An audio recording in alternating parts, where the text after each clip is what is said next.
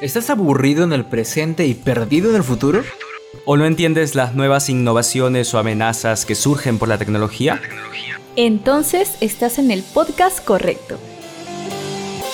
Tipo C, tu conexión total. Acá te informaremos y advertiremos sobre las novedades que existen en el mundo. Prepárense porque está a punto de empezar un nuevo capítulo de tu podcast favorito. Tipo C, tu conexión total.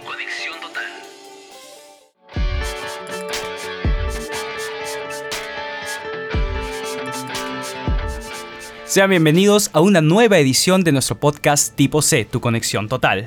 Estamos aquí Nicolás Rodríguez y... Daniel Orellana. ¿Cómo estás, Dani? Yo estoy emocionadísima por el programa de hoy. Tenemos un tema bastante interesante que es los riesgos del uso de la inteligencia artificial en la educación universitaria. ¡Wow! Tema que da pues para, para analizar mucho, ¿no?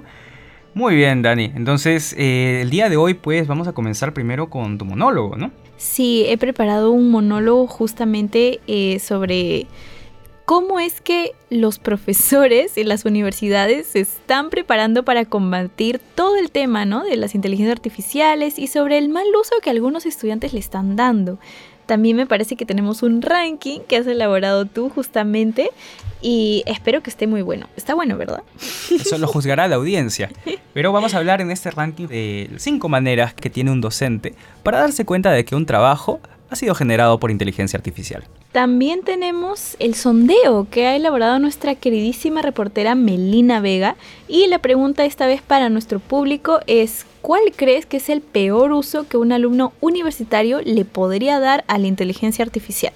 Y bueno, también vamos a tener nuestra sección Pregúntale a ChatGPT. Y la pregunta fue, ¿crees que las universidades deberían prohibir algunos usos de los programas de inteligencia artificial como tú, el ChatGPT? ¿Y cuáles usos? ¿no? ¿Crees que su uso podría afectar el aprendizaje o, o creatividad de los estudiantes?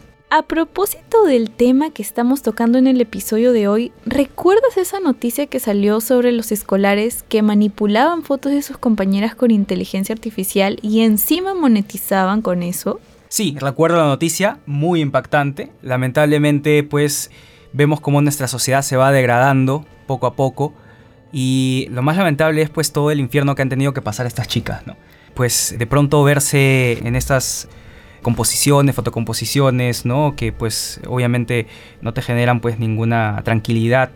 Es algo terrible, ¿no? Y ahí vemos pues un vil uso de la tecnología por parte del ser humano, ¿no? Exactamente, es que las deepfakes es algo que justo hablábamos en uno de nuestros primeros episodios, ¿no? Y es algo que es algo bastante indignante. Yo recuerdo que cuando salió la noticia sí me entristeció bastante escuchar sobre esto y se relaciona bastante con el tema de hoy, bueno, no solamente porque se da en un ambiente eh, educativo. Encima escolar. Claro, encima escolar, ¿no? No solamente ahora el riesgo de la inteligencia artificial está en el lado académico, sino también en el, en el lado de cómo te relacionas con tus propios compañeros, ¿no? Y llegar al extremo de, de utilizar la tecnología para eso es, sí, fue, fue bastante choqueante cuando me enteré. Sí, por supuesto.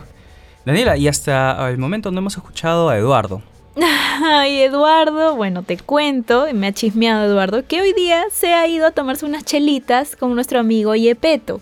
Así que hoy día no nos va a poder acompañar, pero no importa porque ya en el próximo capítulo nos contará qué tal le fue con, con mi causa, ¿no? Se han ido acá nomás al bar este, el de acá que está a la vuelta, ya se han ido allá. Unas chelitas en emojis, me imagino. Sí, sí, sí. Todo sano, obviamente. Bueno, Daniela, como ya sabemos, la inteligencia artificial mejora cada día, no es 100% infalible. Atentos profesores, que este tema les interesa.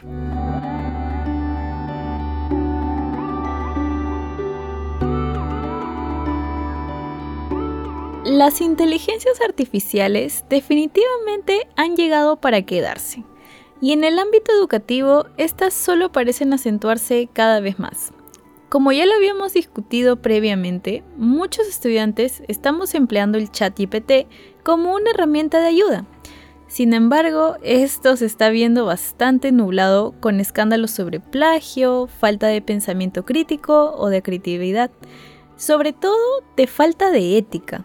En general, los alumnos, no todos, pero hay muchos que lo están utilizando de mala manera.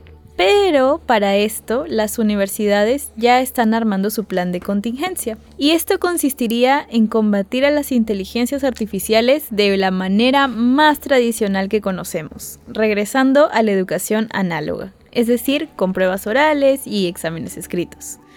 Lo cierto es que no sé qué tanto se pueda frenar el uso de la inteligencia artificial porque bueno, ¿no? A menos que tu examen sea sorpresa, de todos modos te vas a poder preparar eh, leyendo resúmenes creados con ChatGPT para alguna prueba oral o para algún examen que tengas que sea a y papel, como se dice.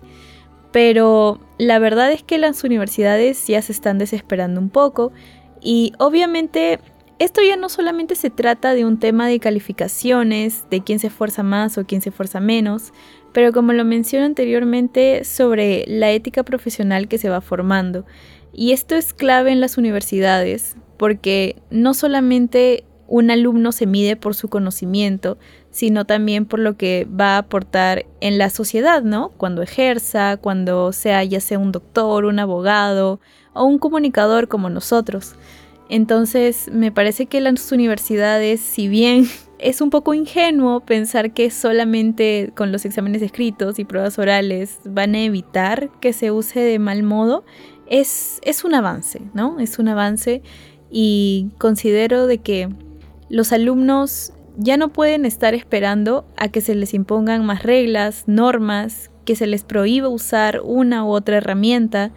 Considero que los alumnos nosotros mismos ya deberíamos de medir nuestra propia ética y nuestra propia moral a la hora de entregar nuestros trabajos, nuestras tareas y bueno, ser un poco más conscientes, ¿no? Porque somos los profesionales del mañana.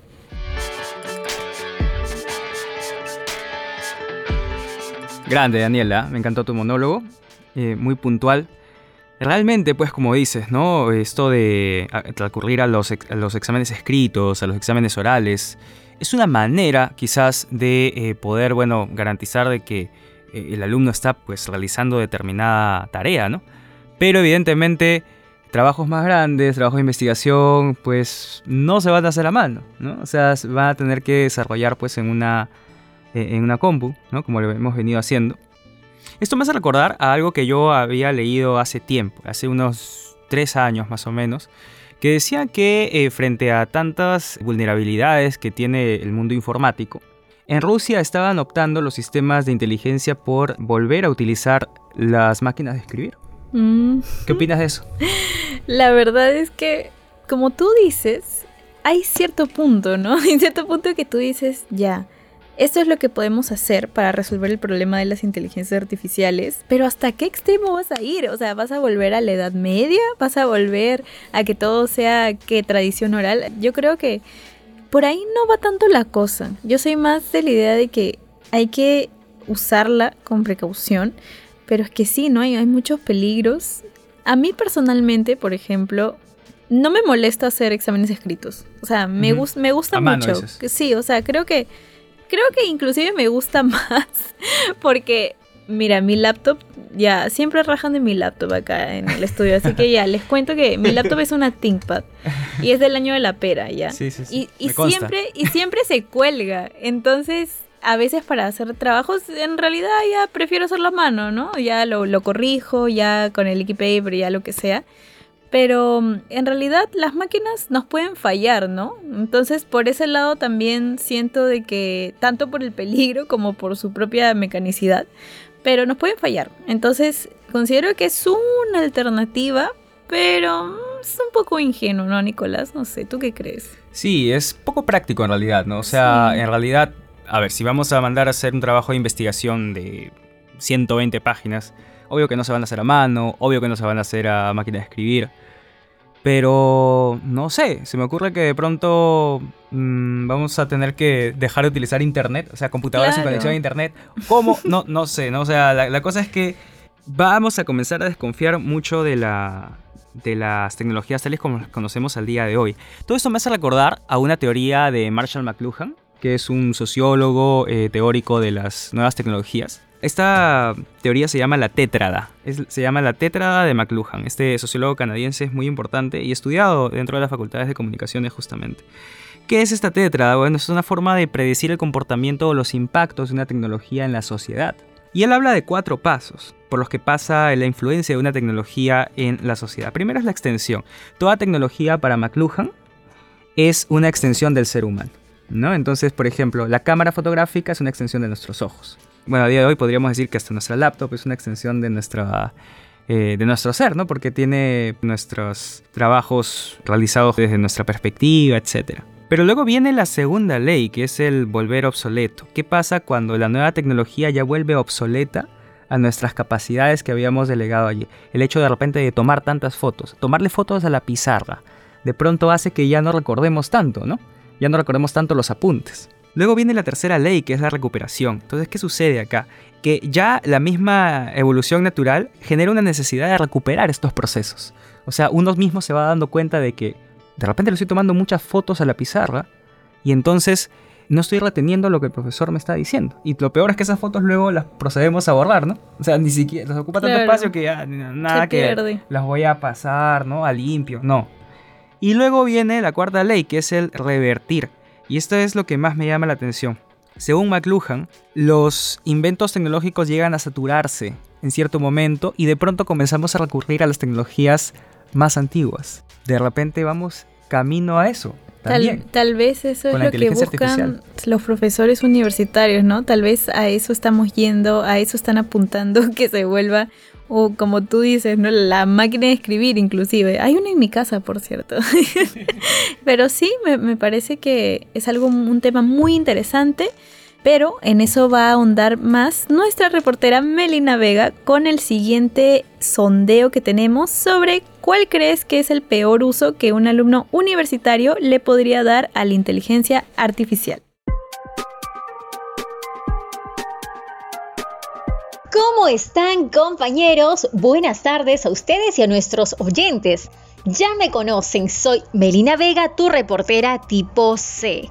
Yo no puedo esperar más, así que vamos a ver a quiénes nos encontramos. Me llamo Jesús Silva, soy estudiante de la Universidad Nacional Mayor de San Marcos, de la carrera de Derecho, tengo 20 años. ¿Cuál crees que es el peor uso que un alumno universitario le podría dar a la inteligencia artificial? El peor uso que le puede dar es sacar su trabajo de un buen porcentaje, el 80-90% de esta, y que no se anime al menos a investigar parte por parte de lo que consiste en realidad sus quehaceres y sus informes con respecto a esta. Karina Fuentes de la Universidad de Lima, considero que bueno, he tenido amigos que llevaban el curso de lenguaje donde ahí dejaban cuestionarios y pues se utilizaban esta inteligencia artificial como ChatGPT donde ellos respondían, o mejor dicho, ponían ahí sus preguntas y le daban la respuesta donde ya ellos no necesitaban que leer las lecturas o resolver los casos por ellos mismos. Entonces esto también es un problema de ética para ellos mismos. Mi nombre es Jimena Ibáñez y estudio en la OPC. Yo creo que la inteligencia artificial ahora está a la mano de todos los estudiantes que están viendo las formas de poder utilizarlo, ¿no? Por ejemplo, el chat GPT y otras páginas que realmente en internet buscas nomás y aparecen. He probado, por ejemplo, alguna poniendo imágenes, o sea, tipo ponía unas palabras y me salía una imagen de algo.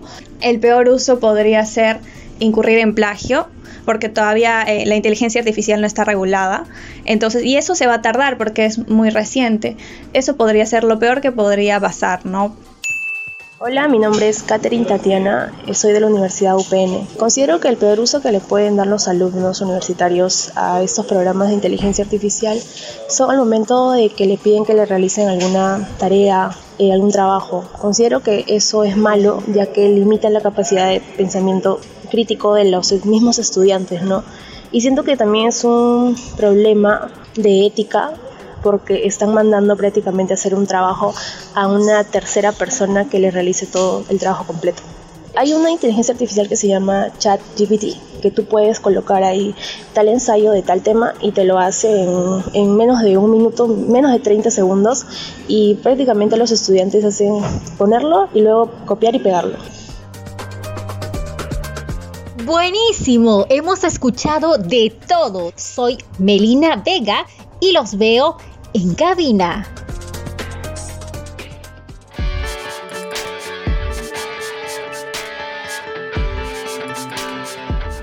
Muchas gracias a Melina por este interesante sondeo.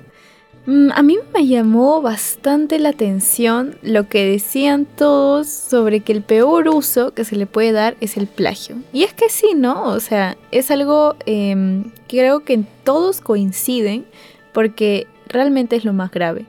Creo que una cosa, y hay niveles también, ¿no? De plagio. Creo que muchas veces hay algunos que dejamos pasar hay otros que decimos no, eh, si es el 90% es lo peor que puede haber, pero en realidad al final del día todos son plagio, ¿no? Y lo cierto es que un estudiante universitario no puede solamente valerse de las inteligencias artificiales para llegar al final de su carrera, porque si no, ¿qué ha aprendido, no? ¿Tú, tú qué crees, Nicolás? Exactamente, Daniela como mencioné la vez pasada, ¿no? En el caso de las universidades particulares, si es que voy a estar utilizando IA para todo, entonces le estoy pagando la pensión para la IA. Nuestros padres están pagando la pensión para la IA. Y si es una universidad nacional, o sea, se esforzaron tanto para ganar una vacante para la IA, no pues, ¿no? Eso sí no debería ser. Coincido contigo, Daniela. Yo identifico dos ámbitos, ¿no? O mejor dicho, dos ejes en los comentarios de los, de los encuestados. Una son las consideraciones éticas, ¿no? Que justamente comentabas el tema del plagio. Y otro muy interesante y también súper relevante es el tema de la dimensión cognitiva, es decir, cómo limita esto al pensamiento crítico. O sea, más allá de que, uy, sí, es ético, es antiético, este, utilizarlo, el hecho pues de no pensar nada, ¿no? O sea, eso ya, ya es pues el colmo, ¿no? La vez pasada yo leía una noticia que decía que el Perú es uno de los cinco primeros países en América Latina en utilizar inteligencia artificial. Yo no sé si eso nos pone a la vanguardia de la tecnología o, habla mal de nosotros. Los más flojos. ¿No? O sea que ya no estamos, mejor ya no pensamos. Claro, lo que menciona Jesús Silva, ¿no? El peor pecado que puede cometer un estudiante, no investigar. Si tú no estás haciendo el esfuerzo, no estás haciendo tu chamba, y solo te lo hace la inteligencia, en realidad estás que pierdes lo que tú dices, ¿no? Tus facultades cognitivas, tu, razonamiento. También lo menciona Catherine, me parece que ya no hay pensamiento crítico, ya ni siquiera te das el tiempo de desmenuzar lo que lees y seleccionar la información, ¿no? Es algo bastante, eh, no, es algo bastante temible.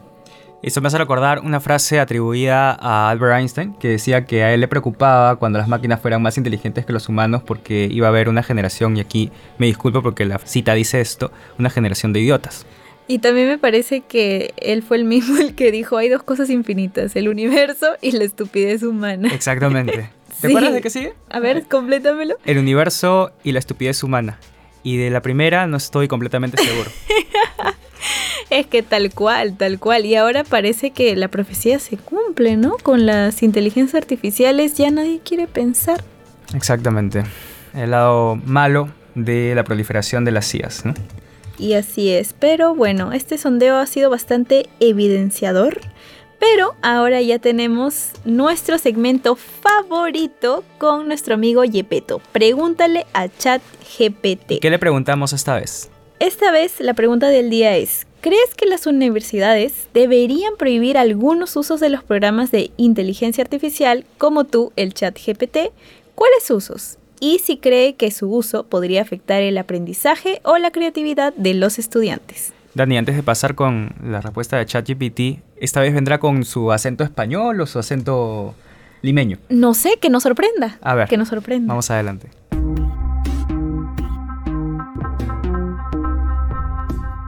Hola, mi gente chévere. Soy Gepetto, el conductor que les trae la voz pegajosa del conocimiento. Un abrazo bien peruano para Eduardo, Nicolás y Daniela, los cracks que están aquí para escuchar el chisme. Vamos a descifrar si las universidades deberían ponerle la cadena a ciertos usos de la inteligencia artificial, como este amiguete ChatGPT. Ahí va la movida, sí, deberían tener el ojo avisor. ¿Por qué? Pues porque si no ponen un pare, esto podría ser como darle las llaves de la fábrica de chocolates a Willy Wonka y esperar que no haga desastre. Las universidades deberían sacarle la tarjeta roja a la dependencia excesiva de la inteligencia artificial para tareas fundamentales. Si dejamos que los estudiantes usen programas como ChatGPT para escribir ensayos o proyectos claves, se van por el desagüe la creatividad, el pensamiento crítico y el esfuerzo genuino. Imaginen que un alumno se acostumbra a que la inteligencia artificial le resuelva todos los problemas matemáticos. Al final, no solo se pierde el gusto por el desafío, sino también la habilidad de razonar y aplicar conceptos en la vida real. O si la inteligencia artificial hace trabajos de investigación, los estudiantes se pasarían por alto el arte de buscar información relevante y el análisis profundo. La movida está en no dejar que la inteligencia artificial se convierta en la sombra de los estudiantes, opacando su proceso de aprendizaje y crecimiento. Aunque suene cool tener respuestas listas en un chasquido, el verdadero valor viene de la lucha, el error y el descubrimiento. Y con eso, cierro el capítulo de hoy. Este fue Yepeto en la frecuencia, tirándoles el dato directo al cerebro. Gracias Eduardo, Nicolás y Daniela, nos vemos en el próximo round, oyentes inquietos. Ay, ay, ay. Lo escuché peruano también a Yepeto el día de hoy. ¿No, Lo- Daniela? Sí, lo he escuchado así ya más sueltito. Uy, no, ya está aprendiendo, ya qué miedo. Qué miedo, sí, sí, sí. ¿Y ¿Has visto cómo hace analogías también? Eh, O sea, Sí. mencionaba Willy Wonka para ejemplificar. No, yo me quedo. Está, sabe mucho de cultura pop, ya fue ya. Mucho de cultura pop se expresa como alguien de la calle, ¿no? Con, con calle, ¿no? Ay, no, qué miedo. Nuestro amigo Yepeto nos va a atrasar. Sí, sí, sí. Yepeto tiene, tiene ahí su, su harto cayetano. Bien, a ver, sobre lo que ha hablado Yepeto, me parece que ha sido. ha, ha dado en la llaga, ¿no? Me, me parece muy bien que el mismo Yepeto pues se ponga a criticar a los a los seres humanos, ¿no? En este caso nos dice pues que si nos acostumbramos, ¿no? A que la IA resuelva todos los problemas, por ejemplo, matemáticos, eh, al final no solo va a perder el alumno el gusto pues por el desafío, ¿no? Por el challenge, por el reto, sino también la habilidad de razonar y aplicar conceptos en la vida real, en la vida real. Imaginemos pues, ¿no? Que un ingeniero, ¿no? Se titula y todo y de pronto en la vida real no sabe leer un plano. O sea, Y probablemente pase, ¿no? Hay una cosa que dijo Yepeto que me gustó mucho, que es que el verdadero valor viene de la lucha, el error y el descubrimiento. exactamente. Y muchas veces eso es el aprendizaje, ¿no? El proceso es muchas veces prueba y error, prueba y error, hasta que eventualmente ya sabes lo suficiente, o sea, bueno, nadie nunca es maestro 100%, pero sabes lo suficiente como para defenderte y es muy bonito la experiencia de- del aprender. Y me parece que usar las inteligencias artificiales para que te resuelvan todo es algo muy peligroso y también algo muy triste. Es triste. ¿Y por qué no utilizar la palabra mediocre? Sí, ¿no? es bastante mediocre. Por ejemplo, ahora que lo mencionas, una de las cosas que, por ejemplo, a mí me detiene de no estar usando todo el rato IA para, para aprender es que simplemente digo, me voy a volver bruta. entonces digo, entonces digo, yo no entiendo cómo es que hay gente que sí lo puede usar para absolutamente todo. Si no les da miedo realmente, ¿no? Perder esa facultad de, de inferir, de seguir investigando, de poder parafrasear, no sé, me parece, me parece un toque, un toque ya mediocre, como tú dices, ¿no? Así es. Muy bien, Daniela, entonces vamos adelante con el ranking que el día de hoy nos va a hablar de 5 formas para que un profesor se dé cuenta de si un ensayo ha sido escrito por su alumno o por la inteligencia artificial. Como ya sabemos, la inteligencia artificial sigue mejorando cada día, pero no es 100% infalible. Atentos profesores, que esto les interesa muchísimo. Así es, por eso vamos con este ranking justamente de 5 maneras para que un docente se dé cuenta de si un ensayo o un trabajo X ha sido escrito por inteligencia artificial o realmente ha sido escrito por su alumno. Vamos con el ranking. Número 1. Verificadores de contenido de inteligencia artificial. Como su nombre sugiere, existen fact-checkers automatizados para contenido elaborado por IA. En efecto, existe una serie de herramientas de la que los profes pueden echarse una mano para verificar que un contenido no fue desarrollado por inteligencia artificial. La web mljourney.com indica que estas son Turnitin, GPT-0, Gradescope, CopyLeaks y Originality AI. En caso de detectar plagio, ello sería como la IA acusando a la IA, ¿no? Así que ya saben, más vale ver a ChatGPT como una herramienta y no delegarle tus tareas. Número 2. Ojo con el nivel de sofisticación. ¿Qué pasa cuando un docente deja a sus alumnos una tarea, sea un ensayo de humanidades o una tarea que involucre el uso de códigos informáticos en ingeniería? Y los alumnos entregan de pronto trabajos impecables, con conceptos o códigos que aún no se han tratado en clase. Pues bien, la web especializada en tecnología PC Guide apunta a este factor. A no ser que todos los alumnos sean genios de la nada y lo demuestren clase tras clase, ese sería un elemento más que suficiente para empezar a sospechar. Así que, si eres un alumno que realmente maneja conceptos adelantados de su curso, no deberías tener problemas entonces en justificar el uso de esos conceptos o códigos si es que el profesor te lo pide. Número 3. Uso masivo de ChatGPT. ¿Crees que eres muy vivo entonces por utilizar ChatGPT en tu tarea en ese salón con 40 compañeros? Pues bien, ¿qué pasaría si la mayoría de tus classmates piensa igual? Este es otro de los riesgos que PC Guide nos advierte en su web. Si el uso de ChatGPT es masivo, entonces existe la probabilidad de que las respuestas sean bastante parecidas. Y también se puede llegar a conclusiones similares y la originalidad ya, bueno, se va al tacho, ¿no? Así que una vez más, piénsalo 100 veces antes de delegarle tu tarea a ChatGPT. Número 4 inexactitud, sesgo y falta de lógica. Inexactitud, sesgo y falta de lógica son tres errores que los profesores consultados por thesouthfirst.com comentan que las inteligencias artificiales cometen. Si bien esos tres errores perfectamente también pueden ser humanos, imagina un caso en el que tu ensayo se trata sobre defender una postura A y tu ensayo generado por IA defiende una postura B. Qué falta, ¿no? Sobre todo si tu profe ya conoce tu postura sobre determinados temas. Nuevamente, recuerda que delegar tus tareas a una IA puede ser un total resbalón. Número 5. Fuentes fake. Desde wikihow.com llega una interesante alerta. Tu ensayo generado por IA puede lucir muy consistente, pero pero podría contener fuentes fake, o sea, fuentes falsas. Tu bello ensayo hecho por inteligencia artificial podría llevar a links que no existen, información que no es precisa y evidentemente crearte un serio problema académico. Nuevamente, es mucho mejor realizar un trabajo honesto usando nuestra inteligencia natural, humana, antes que la IA.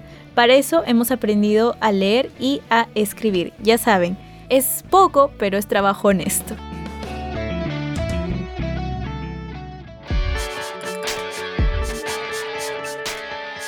Así que muy bien, estimados docentes, eh, en todos los niveles, ¿no? Colegio, institutos, universidades, institutos de idiomas. Todos los docentes ya con esta guía pueden tener una mirada. ¿Cómo podemos darnos cuenta de si los alumnos utilizaron o no inteligencia artificial en sus tareas? Y eso también sirve pues para que los alumnos estén al tanto de que, oigan, no, no, no es que, ah, ya, yo me meto a ChatGPT y ya digo que haga mi tarea y, se acabó, ¿no? No, o sea, también estás expuesto, míralo, toma conciencia sobre esto, reflexiona, reflexiona si es que esto es lo que quieres para tu carrera, que no creo, y a utilizar nuestra propia inteligencia, ¿no? Así que démonos cuenta también de que las formas en las que los docentes pueden darse cuenta de que se ha utilizado IA no son solamente por otras extensiones de IA, sino justamente por sus conocimientos metodológicos que los habilitan a darse cuenta también de si ha habido plagio o no en un entorno normal, conociendo pues no porque los docentes saben el nivel de, de sofisticación al que han llegado con su clase hasta tal nivel, sabe qué alumnos pueden demostrar determinada postura en un ensayo, por ejemplo, ¿no? También le va a ser muy obvio, obviamente, pues no, si es que todas las respuestas se parecen y también obviamente un buen docente tiene que verificar las fuentes utilizadas en el ensayo, ¿no? Entonces, ¿qué opinas Daniela?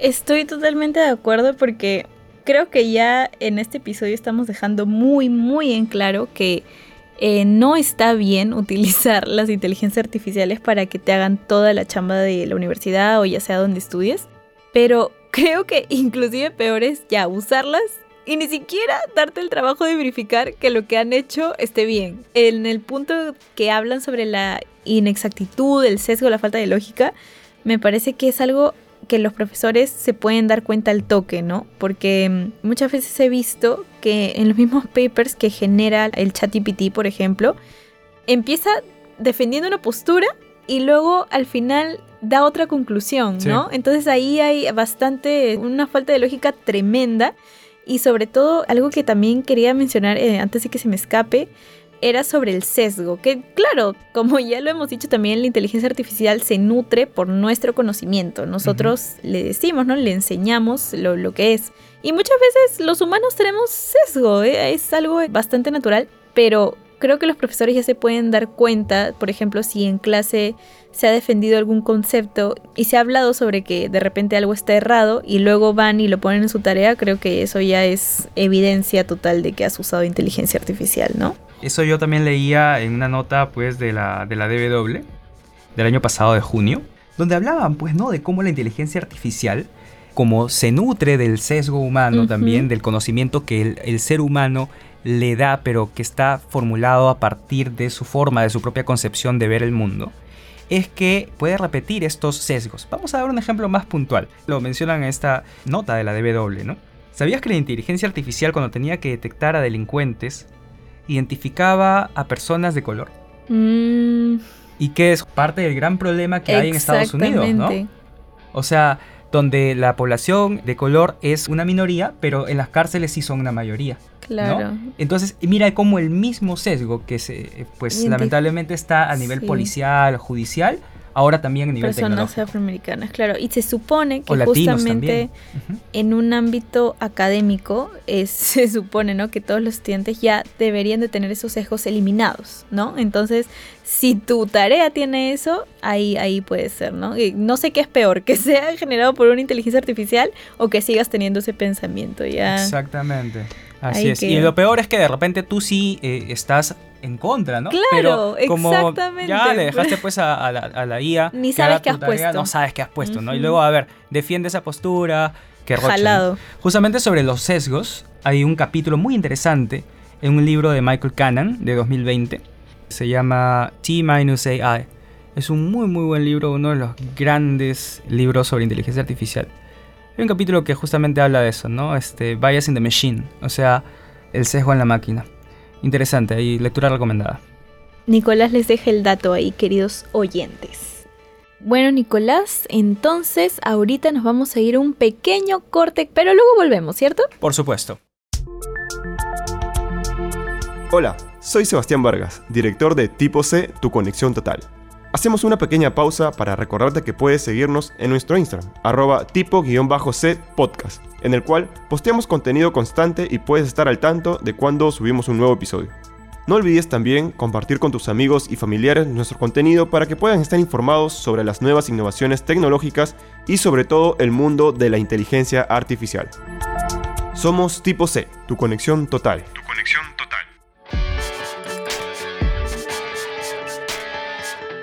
Y muchas gracias por haber llegado a esta parte del podcast. Regresamos con esta parte de cierre. Y bueno, Daniela, ¿qué opinas del podcast del día de hoy? ¿Qué es lo que más te ha gustado? Este episodio, bueno, acá nuestros oyentes más fieles ya saben que yo soy la optimista de, de, los tres. Bueno, Eduardo en esta oportunidad no ha venido, así que yo también hoy día he intentado no estar tan optimista, irme para el lado más de ver los efectos negativos y todo eso, para que no se sienta tanto su ausencia. y, la verdad es que me gusta mucho que se haga énfasis en la parte de la ética, ¿no? Porque, bueno, yo ahorita, por ejemplo, estoy llevando el curso de ética profesional, ya llegué a ese punto de la carrera y es bastante, bastante curioso cómo nos adaptamos, ¿no? La sociedad se adapta a la tecnología también, ¿no? Ahora que existe esto de la inteligencia artificial, hay nuevos retos, uno mismo tiene que autorregularse, porque a mí me parece algo muy feo tener que esperar que tus profes te lo digan, que te lo diga el mismo Yepeto, que te advierta que algo está mal, para que tú caigas en cuenta, ¿no? De que lo que estás haciendo de repente no está tan bien.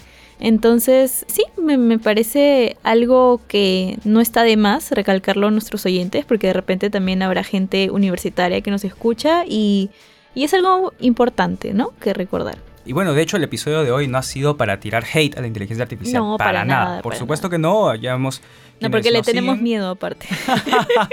quienes nos siguen habrán podido ver en los episodios anteriores que hemos hablado justamente de los beneficios de la IA también. Aquí lo que tratamos es mostrar el panorama completo, ¿no? Haciendo un periodismo responsable. Y bueno, sí, pues, ¿no? Hoy día también te noté un poquito así entre positiva y negativa, así yendo entre, entre los, dos polos ahí, sí. Mientras que yo, bueno, me he mantenido en, todos los episodios, he tratado de ser más analítico, siempre, este, y bueno, ¿no? Entonces, algo que tú mencionaste que me parece excelente es eso, ¿no? No tener pues que llegar al punto de que nos llamen la atención, ¿no? De tener una sanción disciplinaria por utilizar IA nuestros trabajos o de pronto pasar roche, ¿no? O sea, hasta eso es algo que tendríamos que ahorrarnos, ¿no? O sea, si estás en una universidad nacional y te costó todo un verano, dos veranos, ingresar y conseguir una vacante, una disputada vacante, en realidad vale la pena que tus cinco años no te esfuerces en estudiar si estás en una U particular.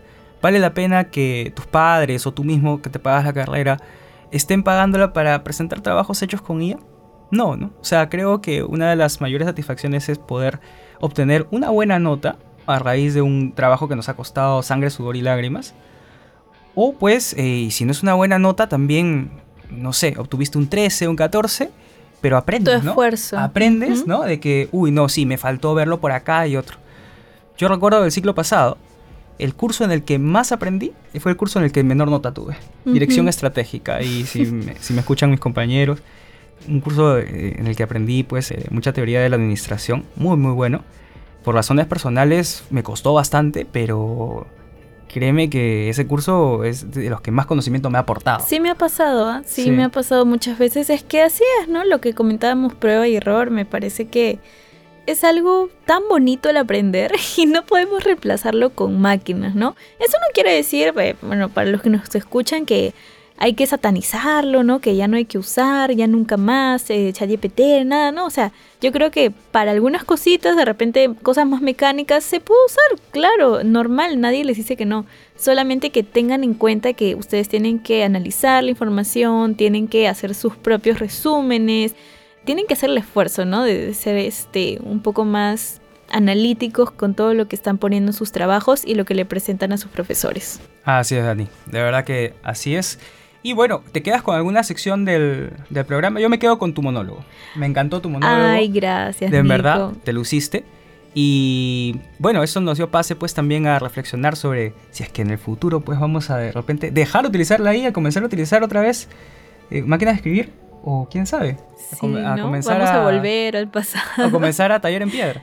A mí, me gustó mucho el sondeo porque, bueno, sí, ¿no? Lo que comentaban todos los entrevistados, siempre me encanta oír al público y que mencionen esto de que se puede perder ciertas facultades que nosotros los humanos tenemos por estar recurriendo a las inteligencias.